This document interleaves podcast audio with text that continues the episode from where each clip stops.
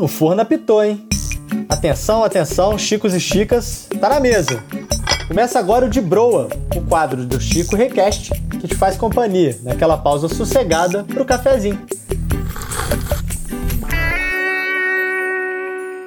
Ah, Minas Gerais, quem te conhece não te esquece jamais. Minas pode até não ter praia, mas com seu jeitinho charmoso e suas maravilhosas montanhas, tira o ar de qualquer um.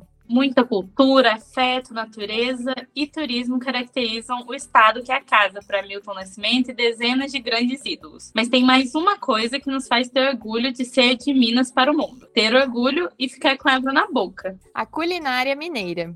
Para falar sobre esse assunto delicioso, convidamos a chefe Juliana Araújo, especialista em culinária brasileira e internacional. Seja muito bem-vinda, Juliana. Muito obrigada pelo convite. Fiquei feliz aí falar da nossa tour, né? Falar de cozinha mineira é sempre um prazer. Quem também está aqui é a Fernanda Oliveira, vice-campeã do Masterchef 2022. Obrigada, obrigada pelo convite. Estar aqui ao lado de uma chefe tão bem conhecida, com conhecimento de comida mineira, representando em nosso estado. Bom, gente, Minas tem uma gastronomia muito rica e a gente arrisca dizer que é uma culinária única, né? Que a gente não encontra igual em nenhum outro canto do mundo.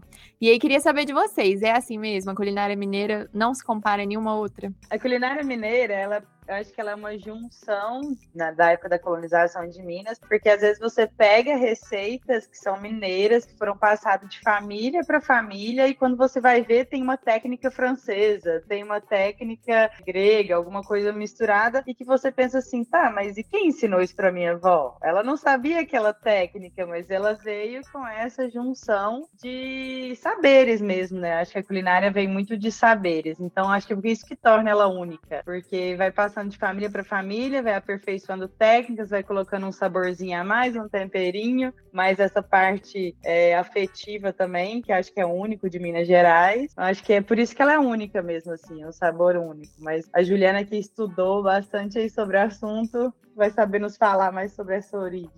Você foi perfeita aí na colocação. Eu, quando eu saio, né, para estudar gastronomia, que eu vou estudar gastronomia na Le Cordon Blanc, eu sou de uma família que cozinha muito. Todo mundo sempre cozinhou muito e cozinhar era significar reunir. Eu, eu brinco que a gente reunia é, na mesa para brigar e para comemorar. Então, assim, tudo se resolvia numa mesa. E eu acompanhei minha avó e minha mãe cozinhando desde que eu sou muito pequena. E quando eu chego lá, que eu começo a conhecer técnicas de gastronomia, eu falo, uai, eu já vi isso, né? E eu que eu já vi, né? Tipo assim, eu tinha até uma amiga minha que estudou comigo que ela falava assim: não é possível, você deve ter um ratatouille dentro do, do, seu, do seu capzinho aí, porque você já sabe. Eu falei assim, cara, eu não sei por que, eu já sei, mas eu já vi isso, já vi minha avó fazendo isso. Só que minha avó nunca tinha pegado um livro de, de culinária na vida, né? Um exemplo clássico que eu vi agora que eu fui para fazer patisserie também na Le Cordon Bleu é que, por exemplo, para você fazer a chou, que é clássico, é, do, é o mesmo mesmo jeito de você fazer uma base com uma broa de milho. Broa Aí de você milho. fica pensando, nossa, como é que eu sabia essa técnica? Aí você lembra da avó fazendo em casa. É isso mesmo, assim. Quando eu volto para o Brasil, que eu vou dar aula, que eu tenho que estudar a história, aí eu descubro, né, por que que a gente tem isso? A gente foi colonizados. A, a nossa culinária, ela é nossa porque a gente colocou um jeitinho mineiro ali de ser, mas a gente pega o, o europeu, né, que é o português, quando ele chega no Brasil, trazendo toda a cultura dele, ele exige que as pessoas cozinhem para ele, que os escravos cozinhem com aquelas técnicas dele. Ele pega ali o africano que tem as especiarias, porque vem dentro desses navios junto com esses portugueses como escravos, e aí a gente vai fazendo essa miscigenação. E a gente ainda tem uma outra questão que é, nosso estado ele não tem é, mar, né? E aí a gente tem a necessidade do sal, então a gente vai pegar um pouquinho do Nordeste, uhum. um pouquinho ali do Rio de Janeiro, Janeiro. E aí a gente vai juntando tudo isso e vai fazendo a nossa gastronomia, que é única, né? Eu falo que mesmo tendo uma receita, se 10 mineiros fizerem a mesma receita, cada um vai fazer de um jeito, vai sair de um jeito. Isso é uma observação que eu achei muito interessante, ô Juliana, porque eu estava conversando com, com um amigo recente e a gente estava analisando Minas Gerais. É uma diferença cultural muito grande dentro do próprio estado, é diferença de clima, tem um ponto que é muito calor, outro ponto que é muito frio. Então, os produtos nessa região, eles acabam sendo diferentes, né? Então, por isso que uma receita feita por mineiros de 10 lugares diferentes vão sair com uma forma diferente fazer. Então, e, e, o jeito de cada um ali, cada um vai trazer uma memória, né? Acho que até meados do século XIX a gente não tinha nem livros com, com o que tinha da cozinha mineira, né? A partir do final do século XIX, início do século XX, se não me falha a memória, alguém começa, peraí, vó, deixa eu sentar aqui e escrever o que você está fazendo, porque senão ia é, passando... foi em 79. Né? É, e começaram a escrever sobre a gastronomia mineira. Porque é, você ia vendo sua avó, que você ensinava, que ensinava para sua mãe, que ensinava para você, que você vinha ensinar para seu filho. E hoje em dia a gente já não tem mais esse hábito, né, de levar o filho para dentro da cozinha para ele. Então a, a, cultura vai se perdendo. Então esses livros vêm para isso, né? É, minha mãe só me deixava olhar também para aprender. Eu não podia pôr a mão na panela, não. só depois que eu fui fazendo aos poucos. Ela falava: a minha mãe me ensinou olhando e a mãe dela ensinou olhando. Senta aí, olha que você vai aprender. Exatamente. Porque mineiro também não gosta que o outro mete a mão na colher dele, entendeu? Tem ainda isso, assim. Aqui não mete a mão. Ai, que bom você falar isso, porque eu achei que era só eu, assim. Eu vou pra uma cozinha, começa a querer experimentar minhas coisas antes da hora, eu vou ficando bravo. Eu já parei eu parar de cozinhar em casa, assim, ó. Então vocês fazem aí que eu vou sair daqui, porque é muito palpite. Vocês lembram assim qual foi o primeiro prato super mineiro que vocês aprenderam a fazer ou algum que tem alguma memória afetiva muito forte para vocês? Olha, acho que o primeiro que eu aprendi a fazer e que me deixaram fazer foi doce de leite que era clássico, mas assim, sempre com alguém perto, né? Aí veio a técnica da avó de colocar o pires no fundo da panela para não transbordar o doce, mexer com a colher de pau sem parar. Mas eu acho assim, de comida mesmo, assim, nossa, uma comida mineira foi a primeira, aí foi feijão tropeiro. Eu sempre ajudava, você vai ficando maior, maior, você já começa a ajudar a picar as coisas, aí você vai entendendo que feijão tropeiro é mais. É, você refoga várias coisas e vai juntando tudo, né? Então, acho que foi o primeiro prato, assim, e eu era apaixonada, muito, muito. Bom, feijão tropeiro quente, frio, de todo jeito, acho bom demais. Nossa, eu amo, eu amo. Inclusive, se quiser passar uma receitinha aí, a da broa também, da massa de broa, fiquei super curiosa. Oh, esses dias a gente gravou, vai sair daqui uns dias um feijão tropeiro, só que ele é vegano. Uma diferença aí que vai ter até no restaurante agora que eu tô abrindo. Ai, que legal, Ai. muito legal. Então, eu, eu venho, eu venho de uma cultura de fazenda, assim, né? Então, é, é difícil de lembrar de uma coisa só, mas assim, eu lembro dos momentos, de alguns momentos onde eu era eu gostava muito, por exemplo, que era do, fazer o biscoito de polvilho, porque era no forno a lenha, colocar no saco, né? Que hoje a gente usa um saco de confeitar, mas na época minha avó e minha mãe usavam um saco feito de tecido. Era uma massa bem molinha, onde você ia ali e colocava para assar. E aí depois disso a galinha caipira, que aí eu vivi desde o abater a galinha até o cozinhar. Então minha avó fazia, a gente torcer o pescoço. É, torcer o pescoço, cortar, né? Tirar a pena. E eu amava essa parte assim de, de, da limpeza da galinha, apesar de não comer a galinha, mas eu gostava do processo ali de tirar a pena, como que tirava aquela pena toda. Então, e o cozimento dela não usava-se pressão, né? Muita, muita comida de fogão a lenha, né? Eu sou, eu, eu vivi isso na minha infância. Essa eu... comida de fogão a lenha faz ficar mais afetiva ainda, né? Porque era onde todo mundo se reunia. Às vezes não tinha nem mesa ali naquela cozinha, o pessoal pegava cadeira sentada ao, ao redor do fogão a lenha e ficava vendo os avós cozinharem ali. É, gente, a culinária de Minas é pura afetividade, né? Como a gente está falando aqui, várias lembranças, várias memórias, é muito bom mesmo. E Fer, queria perguntar para você, né? Você foi pro Masterchef, programa que tem várias provas diferentes, vários tipos de preparos e conquistou o segundo lugar no programa aí, um baita, uma baita imagem para Minas Gerais, representou super. E eu queria saber de que forma, né, entrando no programa lá durante as provas, como que você pensava em levar a culinária mineira, dar esse toque de Minas? Olha, eu acho que é a forma mais potente de levar Minas para qualquer prato é colocar muito alho, pimenta, muito tempero, usar muito assim o, o fundinho da panela mesmo mesmo, aquele refogado que você faz da carne para trazer esse, essa potência de sabor. Mas dentro do programa eu tive a oportunidade de fazer o prato que me levou para a final, que foi feijão tropeiro, quiabim refogado, a couve picada fininha, fazer o pernil recheado, sabe, assado com bacon. Então, para mim, aquele momento de fazer o banquete, conseguir a vaga da final foi muito emocionante, porque foi o momento que eu consegui mesmo fazer aquilo que eu era acostumada, que me representava. Lá era uma churrasqueira, mas eu pensei que estava até num forno a lenha para conseguir levar, assim, e durante a prova mesmo, eu senti esse carinho, sabe? Porque era uma prova de banquete, então vem, vem toda essa parte que a Juliana comentou, que é o servir à mesa, reunir todo mundo à mesa, que isso traz um, um vínculo familiar mesmo, né? Eu sempre me recordo que na mesa a gente contava muitas histórias, então isso me traz um aconchego no coração e eu consegui levar isso para essa prova. Mas teve uma outra prova também que foi de café, que a gente tinha que fazer uma, uma harmonização de um prato com café, então eu sou de uma região que é produtora de café, e toda a economia ali da nossa cidade gira em torno do café, então isso para mim foi muito importante. Aí eu acabei juntando dois pontos que eu acho lindo na, em Minas, que é o café e a gastronomia com café. Mas eu acho que só o, o jeitinho do mineiro, o jeitinho de conversar, de lidar com tudo lá, já, já representa em Minas e fico feliz de ter feito aí essa trajetória.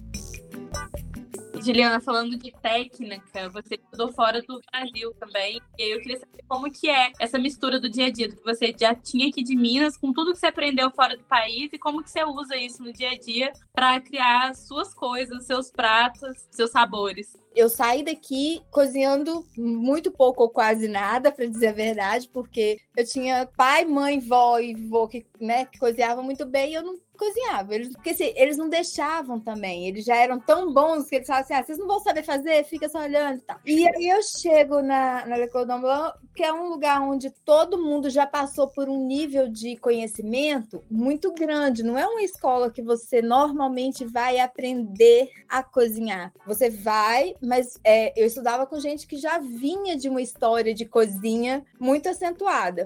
Então eu falei, bom, eu preciso pegar, né, pegar o máximo que eu puder aqui para acompanhar essa turma, para acompanhar o pessoal e tudo. E, e, eu gosto do desafio, né? Eu sou um mineiro, gosto do trem. Mas quando mais difícil o trem, melhor que a gente quer mesmo. e aí eu voltei cheio de técnicas novas, cheio de ideias na cabeça, porque a gente volta assim, você sai daqui, você vai. Eu fiz em Londres, é um, um lugar onde tem uma, muito de cultura juntos, você convive com várias pessoas de vários países países diferentes o tempo inteiro. Então você volta com a cabeça assim, explodindo de ideias. E o mineiro, ele gosta do que é dele, né? Ele não Ai, quer que bom que você tá falando isso.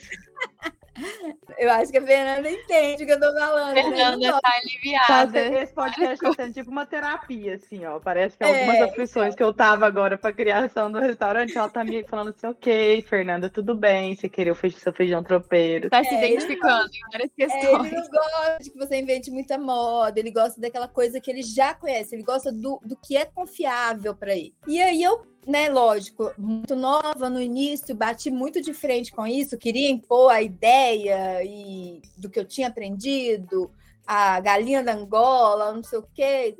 E aí eu falei, para, deixa eu parar, deixa eu me organizar aqui. O que, que eu posso fazer pelo meu estado, pelas pessoas de Juiz de Fora, né, que é onde eu moro, com todo o conhecimento que tenho, sem deixar o meu conhecimento de lado, mas que também vai agradar, porque não adianta eu cozinhar o que eu gosto de cozinhar se eu, o meu cliente não ficar satisfeito. E aí eu tive a ideia de mostrar como que a gente pode, através de técnica, fazer o mesmo arroz com feijão, a mesma saladinha de todo dia, com o sabor de um chefe só mudando a técnica, usando os mesmos ingredientes, mas eu coloco outras coisas. Eu tra... Aí eu trago mirapoá, que é uma mistura de aromáticos que usa lá para temperar o seu feijão. E aí eu falo, eu quero fazer isso, eu vou tentar fazer isso, eu, eu abro um, um, um, espaço onde eu vou mostrar que cozinha do dia a dia pode ser gostosa e pode ser cheia de técnica e não precisa necessariamente ser cara e nem muito sofisticada. Ela fica mais acessível em todos os sentidos, né? Qualquer pessoa pode fazer em casa.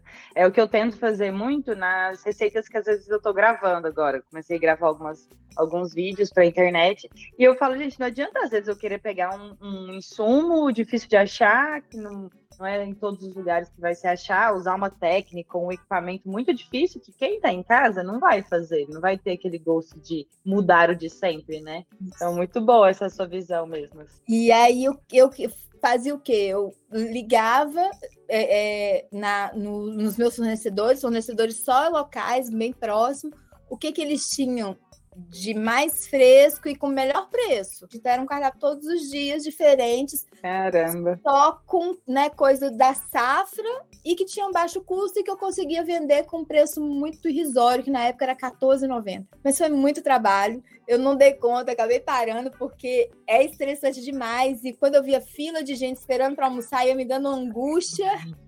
Mas foi a minha melhor experiência. Então, aí eu vou dar aula e vou desenvolver, vou trabalhar com desenvolvimento trazendo isso, aliando técnica com a nossa cultura. Eu falo que a escola de gastronomia me ensinou a ter técnica. A minha cultura, a minha vivência me ensina a dar sabor à técnica.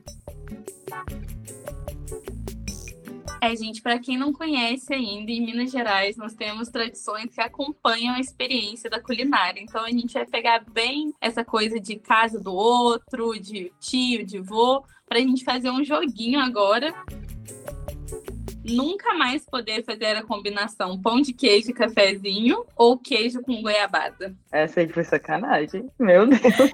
Você já começou, era fácil. Já começou assim, né? Eu acho que eu vou no pão de queijo com café porque eu sou viciada no café, mas olha, o queijo sem goiabada para mim também vai ser difícil, porque inclusive foi minha sobremesa ontem, então você pegou pesado. você tá com ela no, na boca.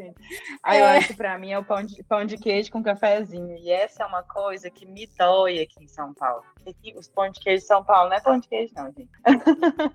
então eu tô sentindo Realmente. tanta falta assim, aí eu ando comendo só o meu pão de queijo. Então acho que pão de queijo com cafezinho dá não. Ó, oh, é melhor ir na na casa de alguém que nunca te oferece uma xícara de café ou ir na padaria da esquina e nunca achar uma broinha? Ai, na casa de alguém que nunca te oferece café, que tristeza. Também. Acho que eu não iria nessa casa, não, porque sem um cafezinho mineiro que não oferece café não é mineiro. Não, na minha, lá na minha cidade, quando eu vou lá, é até engraçado. Você pode visitar, por exemplo, umas 10 pessoas no dia. As 10 pessoas vai preparar a mesa, passar o cafezinho na hora, e busca umas quitandas, aí tem sempre um biscoitinho, uma broinha. Ah, vou lhe assar um pão de queijo. Tudo lá é fácil. Assar um pão de queijo é facinho, rapidinho já sai. Então, acho que o cafezinho. O rapidinho de mineiro, né? Rapidinho. É, é logo... é logo ali. Ó, agora já é a hora da sobremesa. Você só pode escolher uma pro resto da vida. Eu acho que eu fui muito. Você muito foi muito in... duro com a gente. Você pode escolher só uma: doce de leite, doce de abóbora ou goiabada cascão. Qual que vai ser a sua sobremesa para sempre? Ai, eu acho que, que eu vou ficar com doce de leite. Ai, gente, é muito bom mesmo, né? Mas ó, só uma também, né? Ó, foi tudo muito difícil essas escolhas. para fechar, você precisa montar um almoço que vai ser o mesmo para sempre. Coisa simples. O que você escolheria? Mas, ah, tem que ter uma dessas receitas. Canjiquinha, vaca atolada, feijão tropeiro ou frango com quiabo. As guarnições são livres, vocês escolhem e montam.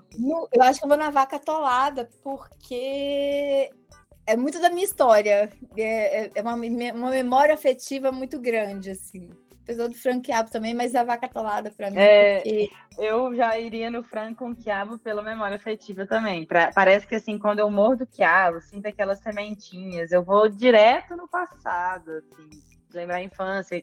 De, aí eu, eu lembro de vários quiabos que marcaram, assim. Tem o quiabo da minha avó, que é de um jeito, o quiabo que a minha mãe faz. Então, assim, acho que eu vou nesse. Arrasaram, gente. Muito bom. Uhul. Sobrevivemos. Agora a gente tem o nosso Café com Broa, que é o quadro de indicações aqui do podcast, já chegando ao fim. Café com Broa. E hoje não tinha como ser outra pergunta. Eu queria saber, pergunta difícil também, mas queria que vocês falassem qual que é o prato mineiro com maior memória afetiva para vocês, assim. Acho que ao decorrer do episódio vocês já comentaram, mas assim, o que mais representa Minas Gerais para vocês, qual seria? Hum, eu vou em tudo que tem a mandioca, assim, porque veio da minha, da minha história. Então, lá na fazenda, a gente produzia desde a plantação da mandioca até a farinha de mandioca, a goma, né, o polvilho e a puba, que eu não sei se vocês conhecem, mas é uma parte da massa da mandioca que fica é, fermentada, que virava um bolo de puba, que para mim é, é meu grande, assim, eu não consigo reproduzir, porque eu, quando todo que eu faço, por melhor que fique, não fica igual da minha mãe. Então, tudo que. Então, pão de queijo, a mandioca cozida no café da manhã, então tudo que leva a mandioca, para mim, é, é meu prato, assim. Olha, eu acho que um clássico para mim mineiro, assim, que lembra é tutu, galinhada e vinagrete, porque me lembra muito as festas de folia de reis que tem na região. Minha, na minha família é muito tradicional. A gente sempre faz a festa todo ano, você passar da coroa, então tem toda uma comemoração. E é clássico você chegar numa folia de reis, família toda reunida, aí você descobre que a família é três vezes maior do que você imaginava, porque mineiro tem primo de primeiro, segundo, terceiro, quarto grau, reúne tudo. E é clássico, assim, sempre ter o tutuzinho, que a gente fala que é o tutu tonto, né? Que coloca cachaça para dar o ponto, a galinhada e o vinagrete. Assim, acho que é um clássico que me lembra muito comida de casa. Ai, gente, que delícia! Me deu fome. Deu até fome. Vou fazer um frango com quiabo saindo daqui, que eu amo. Ai, foi uma delícia o papo. A gente tá chegando ao fim já do episódio. Queria agradecer muito, Juliana e Fernanda. Foi ótimo bater esse papo com vocês. Eu que agradeço o convite de vocês. Foi ótimo conhecer a Fernanda também, né? Que eu não conhecia. Muito sucesso aí nessa sua nova caminhada. Gratidão e obrigada, gente, pelo carinho. Obrigada a vocês também pelo convite. Fiquei muito feliz. Espero que um pouquinho dessa prosa boa chegue aí ao ouvido de muitas pessoas, levando cada vez mais nossa culinária. E já aproveitar para falar que eu estou abrindo um restaurante comida mineira em São Paulo. Vai abrir em junho, vai chamar Benjamina, então logo mais, quando vocês vierem para cá, vai visitar. Comer uma comidinha mineira.